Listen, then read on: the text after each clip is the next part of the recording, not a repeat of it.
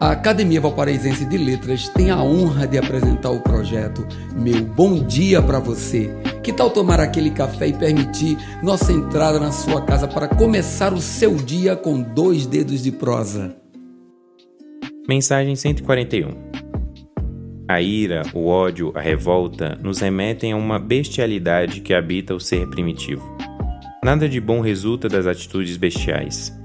Para isso, nascemos com a capacidade de pensar e temos a obrigação de usar nosso livre-arbítrio com consciência.